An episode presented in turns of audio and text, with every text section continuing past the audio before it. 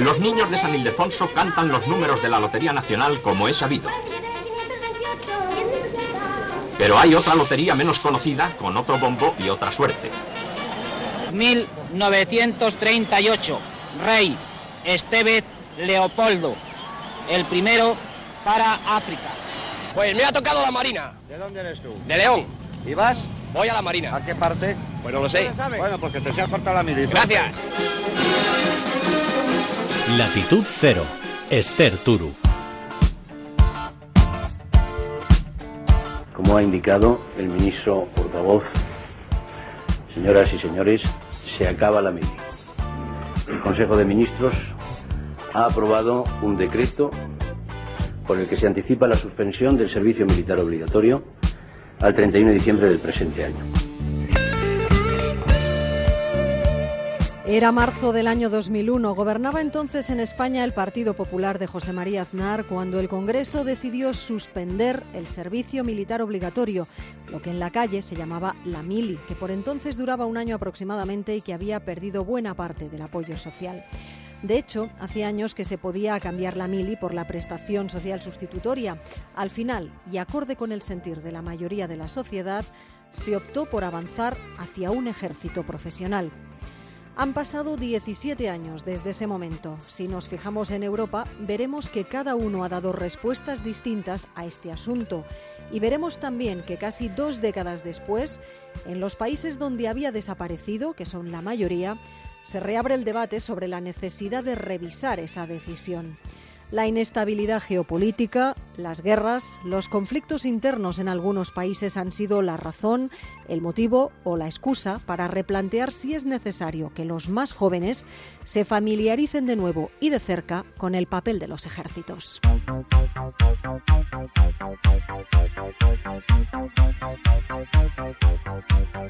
Preguntados los que se verían directamente afectados por este posible cambio en España, se puede consensuar una idea. Mili obligatoria no, pero algo más de información sobre las Fuerzas Armadas y sobre defensa podría ser una idea aceptada. Pues sí, la verdad, porque te enseña, te inculcaba una serie de valores, lo que era disciplina, esfuerzo, que creo que ahora, hoy en día, pues falta, falta un poco de eso. Y estoy a favor de su implantación siempre y cuando sea voluntaria y para ambos géneros, porque me parece que te puede enriquecer en muchos sentidos a la hora de tener una disciplina propia que te puede ser útil en otros campos de tu vida y que además eh, seguramente te ayude a tener herramientas a la hora de enfrentarte a situaciones que sean más complicadas. Los jóvenes de hoy en día ya lo están pasando bastante mal, se ven obligados a mirar otros países, tener que realizar másteres innecesarios para optar a puestos de trabajo precarios y encima que todo eso se va interrumpido por el servicio obligatorio militar, me parecería básicamente una pérdida de tiempo. Eh, bueno, yo estoy en contra del servicio militar obligatorio ni mucho menos plantearlo como una opción obligatoria, creo que eso es algo que hemos superado,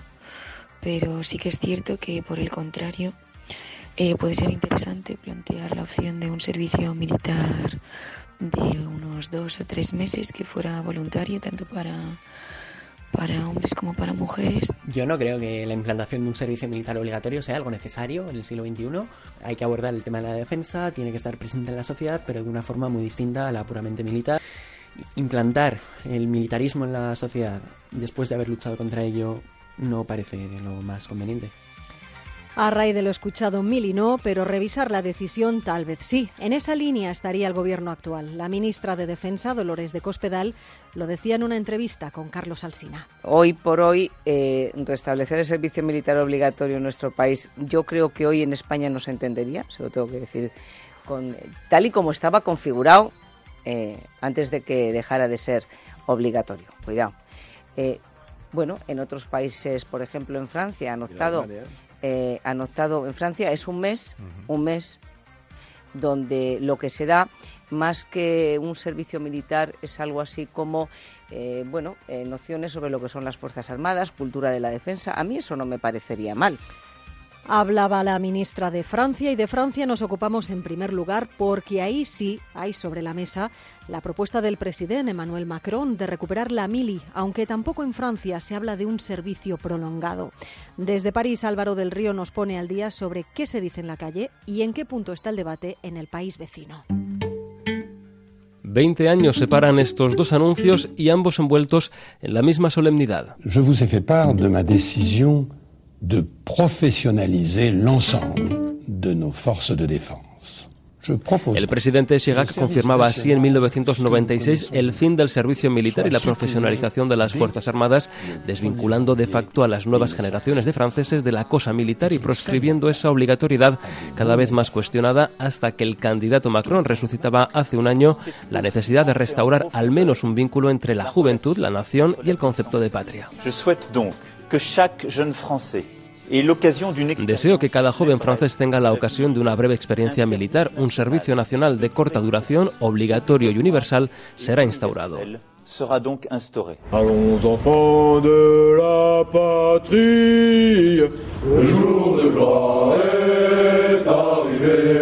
En estas dos décadas muchas fracturas sociales han salido a la luz. Los disturbios callejeros de 2005 en todo el país fueron una muestra y más recientemente los atentados de París en los que franceses radicalizados atacaban a su propio país. Después de los atentados de París, pero también en, en, Niza y lo que ha ocurrido por ejemplo en Barcelona, es verdad que hoy en día los jóvenes se sientan más implicados en las cuestiones de seguridad. Pero el proyecto va más adelante. Por ejemplo, mezclar jóvenes de sitios distintos, de origen distintas, para esta no identidad, pero para esta cohesión nacional. Cohesión nacional que durante mucho tiempo se ha hecho bajo el uniforme, nos explica Jérôme Pelistrandi, experto en cuestiones militares y redactor jefe de la revista de Defensa Nacional, aunque el Servicio Nacional Universal que propone el presidente Macron y que todavía está por definir no significa exactamente que la mili vaya a regresar a Francia es muy claro por el presidente Macron. No es cambiar de modelo militar, es hacer algo por la cohesión nacional. El problema no es un problema militar, es cómo integrar la juventud y pasar de, bueno, de la juventud a ciudadanos. Y la idea es de hacer algo que hemos llamado servicio nacional obligatorio porque naturalmente, bueno, es toda la juventud. Y ahora el trabajo es cómo hacerlo y, bueno, es bastante complicado. Todo el mundo va a trabajar y las Fuerzas Armadas, porque tienen, bueno, una, fuerte experiencia, van a dar un apoyo. Trabajamos junto con la Educación Nacional, con el Ministerio de Juventud, para proponer, hacer propuestas sobre los métodos y es un camino desde la escuela, el colegio y antes de entrar directamente en la vida activa por un joven. Este nuevo servicio, más cívico y de carácter social que propiamente militar, podría durar entre uno y seis meses en diferentes fases y afectará cada año a 600.000 jóvenes, pero la idea no parece entusiasmar a los futuros candidatos.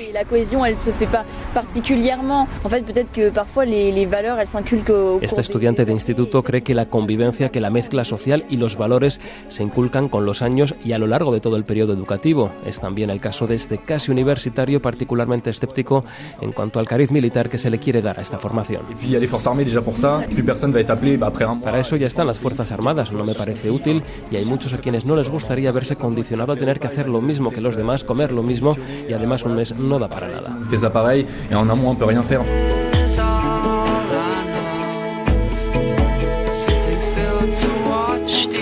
Y ese mismo escepticismo es el que domina en la FAGE, el principal sindicato francés de estudiantes.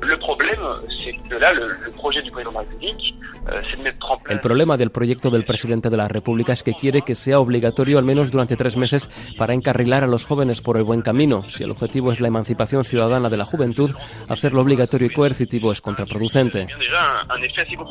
Como presidente de esta organización estudiantil, Jimmy Losfeld propone que los 3.000 millones anuales que va a costar vayan a educación, porque es la escuela la que debe favorecer la cohesión y la convivencia social. Y si bien reconoce que la juventud, los millennials, andan algo desnortados y necesitan dar un sentido a sus vidas, se niega a que sirvan de chivo expiatorio. Y denuncia una especie de populismo que señala a la juventud como responsable de todos los males, como si la radicalización, la delincuencia, la crisis democrática que vivimos, dice, fuera por culpa de los jóvenes. De fondo subyacen cuestiones aún insolubles como la integración y la identidad nacional en un país fracturado socialmente y que los distintos gobiernos no han sabido remendar o coser. Sentir los colores patrios y el deber de compromiso con la nación es lo que busca este proyecto todavía embrionario que crea debate, pero al que Emmanuel Macron no piensa renunciar. Francia no es el único país que repiensa la mili. Suecia la ha recuperado este mismo año para los mayores de 17 años, chicos y chicas, y con una duración de 11 meses. Y Alemania se lo está planteando, aunque también con variaciones. Hablan de un posible servicio militar obligatorio en situaciones de crisis para el país. Latitud Cero. Esther Turu.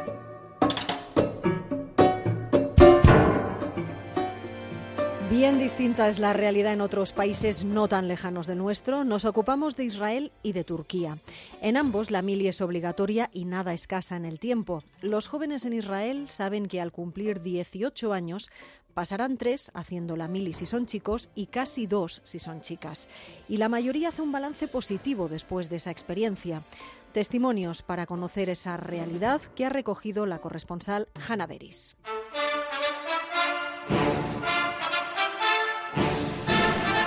Israel es un mosaico de culturas y religiones y ello se refleja también en su ejército, Zahal, una sigla en hebreo que significa Fuerzas de Defensa de Israel.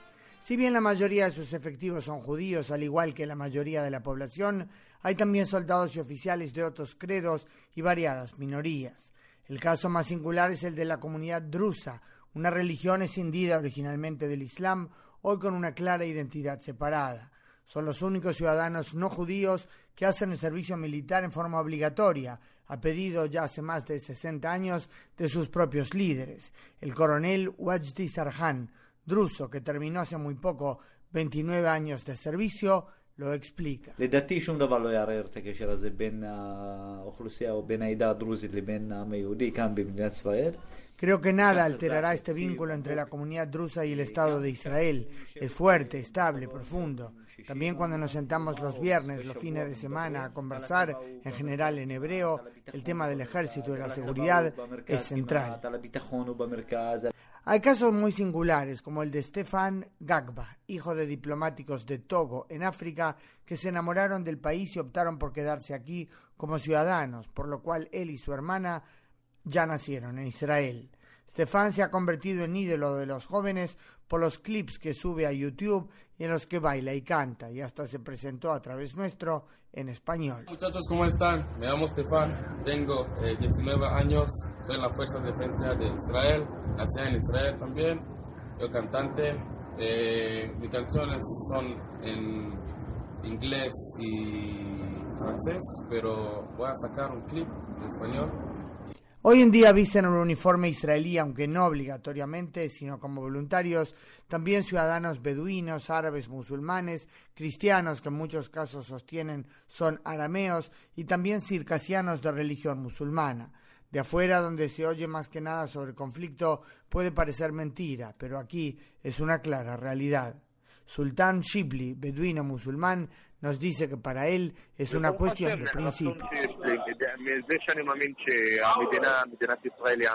Gracias a Dios yo creo que el Estado de Israel es el país de todos y creo en la convivencia y por eso voy con cabeza levantada y convicción respecto a lo que hago.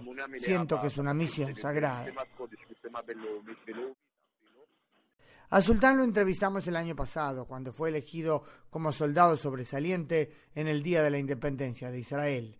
Y un año antes también recibió ese galardón, entre otros Muhammad Ayash, árabe musulmán de la aldea Dir el Assad en el norte de Israel, a quien entrevistamos en su momento en su casa. Ayer volvimos a llamarlo y le preguntamos si ahora, dos años después de finalizado su servicio, sigue pensando que hizo bien. Muhammad fue categórico. Claro que sí, el servicio me abrió las puertas, me ayudó a una mejor integración y me ayudó a actuar hoy en la vida civil como persona con mayor responsabilidad.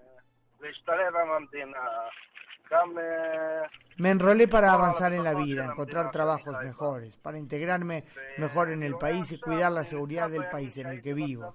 Recuerdo los días que pasé en el ejército que fueron hermosos y pienso que ojalá pudiera volver a ellos.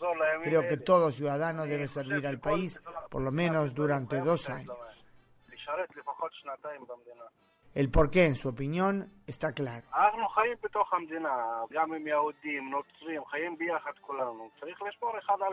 Vivimos en este país, con judíos y cristianos, vivimos todos juntos. Tenemos que cuidarnos unos a otros. No estamos hablando de enrolamiento de las minorías en números multitudinarios, pero sí cada vez mayores. Y un caso especial es el de los cristianos, que en los últimos años recalcan no son árabes cristianos, sino descendientes de la población cristiana original de esta tierra que se halló luego durante siglos bajo la ocupación árabe. Uno de los principales exponentes de esta postura es el mayor Ihab Shlayan, que dentro de poco se convertirá en el primer teniente coronel cristiano en las fuerzas de defensa de Israel.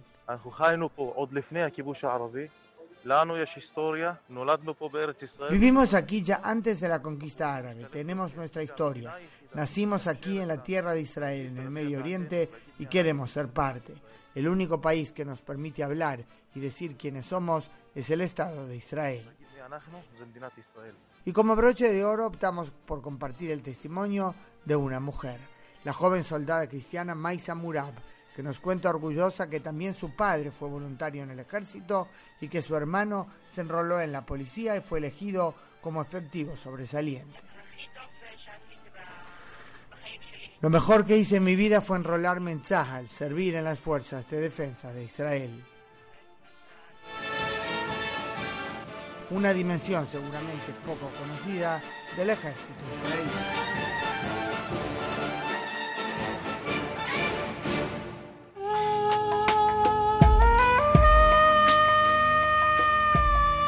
La última cita nos lleva a Turquía, donde la mili es obligatoria y librarse de cumplir con este servicio es casi imposible. El ejército tiene más de 400.000 soldados y 200.000 reservistas y su presencia en la historia del país es de lo más convulsa.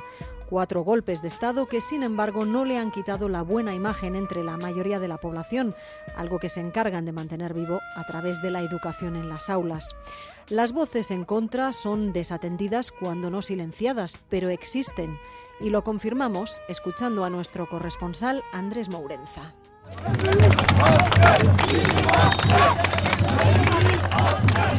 Así, con estos gritos que significan el mejor soldado es nuestro soldado, en ruidosas caravanas de coches o acompañados del sonido de tambores, son despedidos los quintos cuando cada año se les llama filas a rendir cuenta con el servicio militar en Turquía. No hay mayor orgullo para un turco que servir en su glorioso ejército, que pese a haber protagonizado cuatro golpes de Estado desde que Turquía se convirtiese en una democracia multipartidista ya por los años 50, sigue siendo una de las instituciones más valoradas de la República. No en vano, el moderno Estado turco se forjó sobre los hombros de varios generales ilustrados como Mustafa Kemal Atatürk. Y en el colegio, cada curso, los alumnos turcos reciben su correspondiente dosis de propaganda sobre las gloriosas gestas del ejército turco. Uno de los eslóganes que se repiten habitualmente es que todo turco nace soldado.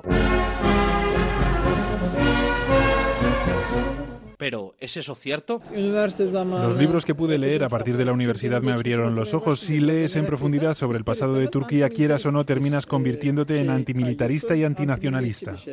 Quien habla es Gökhan Soysal, un joven estambulí de 25 años que ha comenzado a ejercer como abogado. Ya ha terminado sus estudios universitarios y un posgrado, así que el próximo mes recibirá una carta llamándole a incorporarse al servicio militar. Sin embargo, él ignorará la llamada a filas.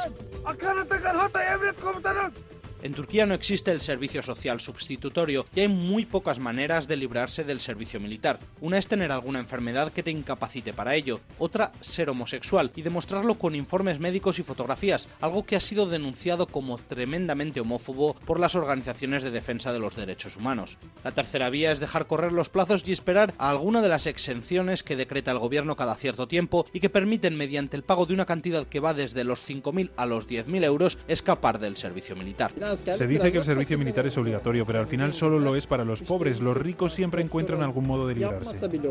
Pero Gokhan no se acogerá a este privilegio. Él quiere declararse objetor de conciencia. El problema es que en Turquía esta figura no está reconocida. Comenzará entonces para él un proceso casi kafkiano de procesos judiciales. Lo sabe bien porque actúa como abogado de la Asociación de Objetores de Conciencia turca. Al quedarte en un hotel al salir al extranjero o al pararte un agente de policía por la calle, tus datos son cotejados con el sistema electrónico de identidad.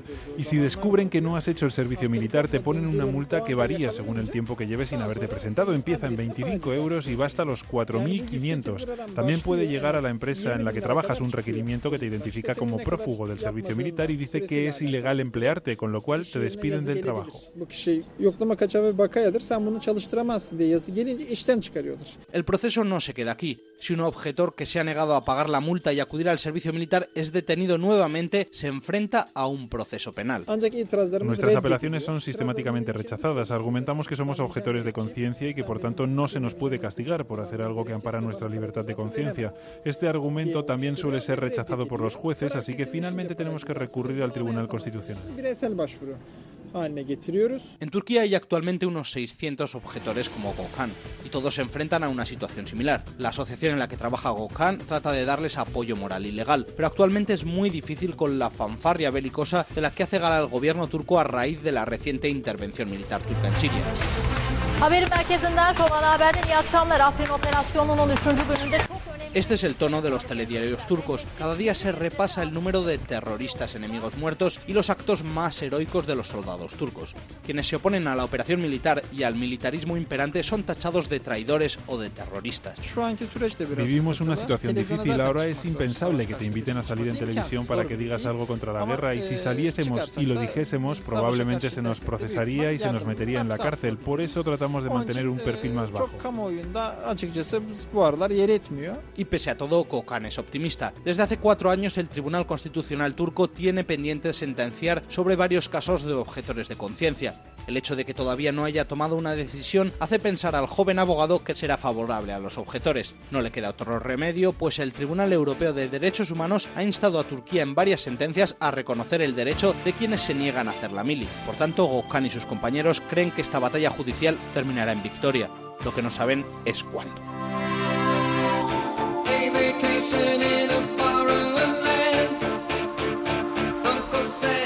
Pues lista ha quedado la foto de una realidad cuyo origen en nuestro país se remonta a más de 200 años, que se ha modificado varias veces y que ha vuelto a la actualidad. Y lo ha hecho en parte por la necesidad de aumentar la seguridad de los estados y en parte porque al anular la obligatoriedad de la mili se ha alejado el conocimiento que los más jóvenes tienen de las Fuerzas Armadas y de su papel en la sociedad.